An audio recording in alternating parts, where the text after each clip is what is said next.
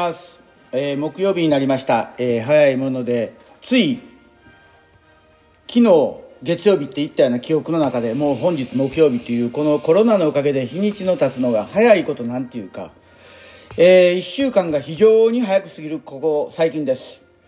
えー実は今日最初にかけましたのはオリンピックの時、えーテレビなどでかかってる曲なんですね。でなぜそんなことを書いたかと、えー出したかというと非常に気になったことでオリンピックとか世界選手権とか大きな大会に出て活躍した選手。その人たちが指導者になってきた時に体型が目を疑うような体型してるんですよね。でやはりまあ私などこちらでやってる関係上やはりコーチであったら動ける体でないとダメだと。で実際問題皆さんご存知のカール・ルイスのコーチのトム・テレツさん。全然太ってませんよね。でトムさんのセミナーを一度受けた時に確か70過ぎてたと思うんですけどもまあ軽やかに動くんですね。でやはりその年齢になっても自分でハードル運んで自分でセットすると。まあこちらのコーチはみんながそういうふうに道具を用意したりするんですけどもところが日本のコーチっていうのは長距離上がりであろうが短距離上がりであろうがみんな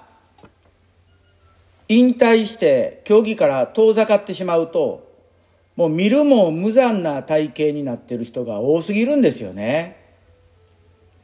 で体型とともに態度が横柄になっていってるような気がするんですよ。で一つはねここで自分が気づいたんですけどもいろんなところからセミナーとか講習会講演会で呼ばれて先生先生って呼ばれることが大きな問題やと思うんですよね。何でもかんでも上の人に対して先生って言われることによって自分が偉いと勘違いするんですよね。でそれとこの間思ったのがこの間って2年前ですか？日本の陸連の方が地方に行った時に地方立教の方が「何々先生」って陸連の事務局の方におっしゃってるわけですよね。これも大きな間違いで彼らは事務の仕事をしてる方であって先生じゃないわけですよ。で先生っていう言葉は、まあ、上まあなんて言うんですか？尊敬の念もあって言ってるとは思うんですけどもやはりそこの住み付けっていうのはきっちりやってもらいたいなと思いますね。実際問題ろくでもない政治家にでも何々先生でつくわけでしょ？で今の国会見ても分かるように国会議員4分の1になっても回るぐらいしかスピーチしてないしほんどほとんどの方寝てるわけですよ国会で。国会中継見たら分かると思うように。だからそういう意味で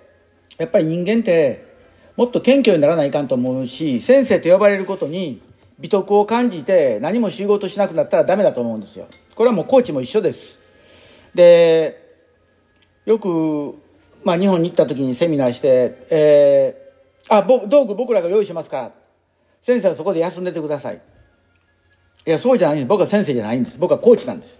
でコーチの仕事っていうのは道具を用意して道具を片付けるとこまでがコーチの仕事なんです。間で選手に指導するだけじゃないんですよ。でそういうふうにして何もしなくなるからどんどんどんどん太っていくんですね。だから太ると同時に態度も横柄になる。これは非常に良くない傾向だと思うんです。でもし皆さんの中でコーチングに行こうと思う人はまずコーチというのはある種選手より過酷だということをご理解ください。なぜならば全てのことしなきゃなんないから。それこそ私どものように大学で教えてる人間は事務所での仕事で遠征に行くバスの手配用意したものを大学の事務局に言ってそこでオーダーしてもらう。でそのバスがきちっと来る時間帯にはコーチは先に行ってバスを待ち受けてる。で来た生徒を乗せる。時間になったら出る。遅れてきた生徒は関係なしにバスは出すと。ね。そういうことがきちっとできなきゃダメだし試合のエントリーにしてもコーチの責任です。生徒がするんじゃないんです。ですからその辺をしっかりとわきまえてコーチングというものに入っていってほしいんです。であともう一つは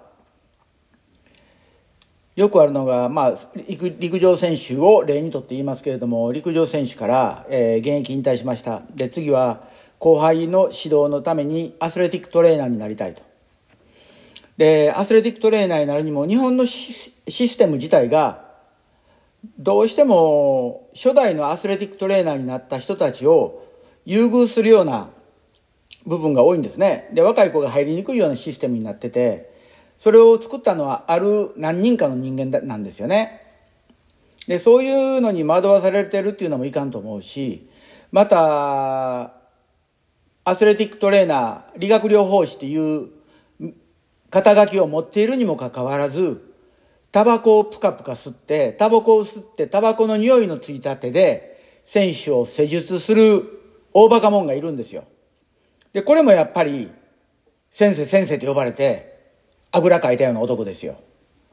で、ですから、タバコを吸って選手に近づくっていうのはもってのほか。で、近年まあタバコ吸う人は減ってきてますけれども、特に年配の方のアスレティックトレーナーでタバコ吸う人多いんですよ。もしそういう人がおったらそういう人に見てもらうというのはもうやめた方がいいと思います。いくらその人の腕が良くても、その人にはモラルがないと思ったらいいと思うんですね。まあ、きつい言い方になりますけども。で、今私が住んでるここデイビスという町は、一週間外を歩いて、タバコ吸ってる人を見る回数は、おそらく一回あるかないか。で、タバコを吸ってる人を見たければ、近くのコンビニに行けば、吸、吸吸おうとしてるか吸ってる人を見ることができます。なぜならコンビニでタバコ売ってるから。でもそのタバコも1箱、日本円で800円から900円するんですよね。だからもう結構高価な金額になってきてるので、みんな徐々にやめていってますよね。で、まあ、タバコ、オリンピックのコーチ、で陸上選手のコーチといろいろと話飛んでるんですけども、やはり選手と近寄ってコーチングする時っていうのは、本当に何が必要なのかというのを考えてやらないといい加減な気持ちで近づい近づい選手に近づいてなんだかんだとやりだすと絶対失敗しますですから私なんかはいつも必ず自分で砂場を整備してで砂場の中に何もないかというのを確認します自分の目で自分の手で触ってでそしてハードルも自分で並べて自分でインターバルをセットして自分の責任で全部やります。ですから選手は安心なんですよ。コーチがやってくれてるから、もう絶対大丈夫だという、そこで信頼関係もでできてくるんですね。それが、1年生がやりました。ああ、ハードルのインターバルが違いました。ああ、失敗しました。すいません。アホか前はっていうドナルコーチがおるけれども、それはドナルあなたが間違いで、あなたがきちっとセットしなしなければならない。もし仮に体が悪く腕が痛く持てないって言うんであればそれは誰かの助けやってもらったらいいと思いますけども必ずセットする横に行って自分で確認してそれを生徒選手任せにしてはいけないということですこれがまあ海外のコーチのスタイルですで実際問題今中国ではアメリカ人のコーチヨーロッパのコーチが入ってナショナルチームの選手の育成してますそれの設定はやはりコーチがやってるんですよね。日本で見かけるのは選手がやって選手が練習してってコーチの姿って見ないんですよ。でコーチの姿を見たら携帯電話で話してるとか選手を見てないもしくは誰かと談笑してるそれじゃダメです。やはり選手を見てきちっとコーチングするっていうことは大事だと思うし選手の走り方足の設置軸に乗ってるか、えー、細かいことを言いますけれどもそこまでやってやっとコーチなんですよですからそういう意味でコーチングを志す,、えー、志す人アスレティックトレーナーを志す人もっと原点に戻ってやっていってもらいたいと思います、えー、オリンピックは今年から来年に世界選手権は来年から再来年に移動しましたで今年の陸上のシーズンも8月から始まるというふうに聞いてるんですね。国際陸連の方で発表されて、8月の、えー、半ばだったかな。えー、それぐらいから始まっていきます。8月の11日ですね、えー、始まって、トゥルク、14日がモナコ、16日がゲイツヘッドイギリス、で、それから23日がストックホルム。これ、これ全部ダイヤモンドリーグです。で、9月の2日にローザンヌ、4日がブラッセル、6日がパリ、8日がオストラバ、15がザグレブ、17がローマ、19が上海。となってますけども、上海は現在わかりません、まだ。26日がナイロビ、10月の4日が友人、そして9日がドハ・カタール、17日が世界ハーフマラソン、えー、18、17日が、えー、っと、これ、どうなるんだろうな。えー、一応、チャイナとなってるんですけども、ワールドアスレティックハーフマラソンっていうのがあるんですけども、場所はちょっとまだ書いてませんね、ここには。私のもらったデータには。えー、東京も入ってるようで、えー、一体、どこまでこれが全部できるか。で、実際問題8月の11日から試合が始まるとなると、エリート選手は最低2ヶ月トラック練習しなきゃならないんですね。ということは6月の頭ぐらいからトラック練習に入ってやっていく。もしくは5月の末からやっていかなきゃもう間に合わないんですよ。で、8月に試合ありますけど、その前に何試合か、まあ、言葉はおかしいですけど、遊びの試合、記録会的なもの、出て足ならし、体ならし、気持ちならしをしておかなきゃならないと思うんです。ですから、間もなくシーズンも開幕するような感じもしてますし、かつ、果たしてアメリカがいつまで